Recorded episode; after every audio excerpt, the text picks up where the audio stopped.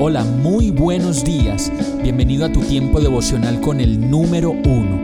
Qué alegría saludarte con la certeza de que Dios está obrando en tu vida su perfecta y buena voluntad, ya sea porque estás aprendiendo de un momento difícil o porque estás disfrutando de su amor a plenitud con paz y tranquilidad. Llegó la hora de tomar tu Biblia, pues de seguro Dios te va a hablar, te va a reconfortar y lo mejor de todo, te va a dar las respuestas que estabas buscando. ¿Qué esperas? Vamos, súbete de una vez en este pequeño pero eterno vuelo devocional con destino al cielo. Y el mensaje de hoy se llama En esta vida lo que se necesita es plata. Isaías 51, 21, 22 dice, Por eso escucha esto, tú que estás afligida, que estás ebria, pero no de vino. Así dice tu Señor y Dios, tu Dios que aboga por su pueblo. Te he quitado de la mano la copa que te hacía tambalear. De esa copa que es el cáliz de mi furia, jamás volverás a beber.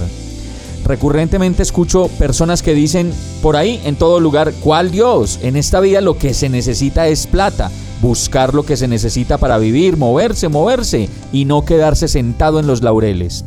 Por otro lado, podemos ver personas que aún teniéndolo todo, aún así siguen diciendo de sus propias vidas que no tiene sentido, que no vale la pena vivir, que todo lo que les rodea es malo y que no necesitan de nadie. Asimismo también puedo ver personas que como el apóstol Pablo, siempre que uno las ve son personas que están contentas con lo que tienen, sin ambicionar más de lo que tienen y disfrutando de las personas a su alrededor, pues finalmente son el tesoro más valioso que tenemos otorgado por Dios. La familia, la vida, las personas que de manera incondicional siempre han estado ahí y de quienes hemos recibido el apoyo. Y entonces el verso nos dice, por eso escucha esto, tú que estás afligida, que estás ebria pero no de vino. Y la verdad, andamos como ebrios, pero de cólera, de ceguera por tanta ira y resentimiento, ambición, a veces lujuria y comparación.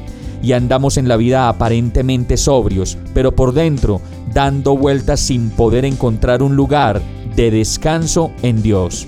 Y termina el verso diciendo, así dice tu Señor y Dios, tu Dios que aboga por su pueblo. Te he quitado de la mano la copa que te hacía tambalear. De esa copa que es el cáliz de mi furia, jamás volverás a beber.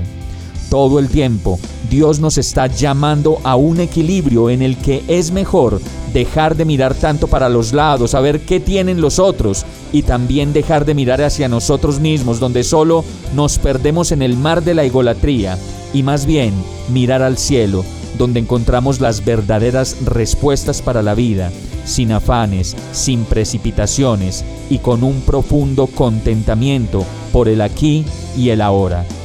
Vamos a orar. Perdóname Señor, perdona mi falta de ti y por pensar que las respuestas vienen de mí. Perdóname por mis palabras que te niegan y que con indiferencia y displicencia se refieren a ti. Perdóname mi actitud hacia la vida las personas y todo lo que has dispuesto para mí. Hoy decido venir a ti, llenarme de ti y hacer solo tu voluntad. Enséñame a buscarte y a encontrarte para vivir la vida que tú planeaste para mí. En el nombre de Jesús te lo pido. Amén. Hemos llegado al final de este tiempo con el número uno no te detengas, sigue meditando durante todo tu día en Dios, descansa en Él, suelta los remos y déjate llevar por el viento suave y apacible de su Santo Espíritu. Solo compártelo con quien lo necesite y ames. Hoy, de la mano de Dios, todo será un gran día.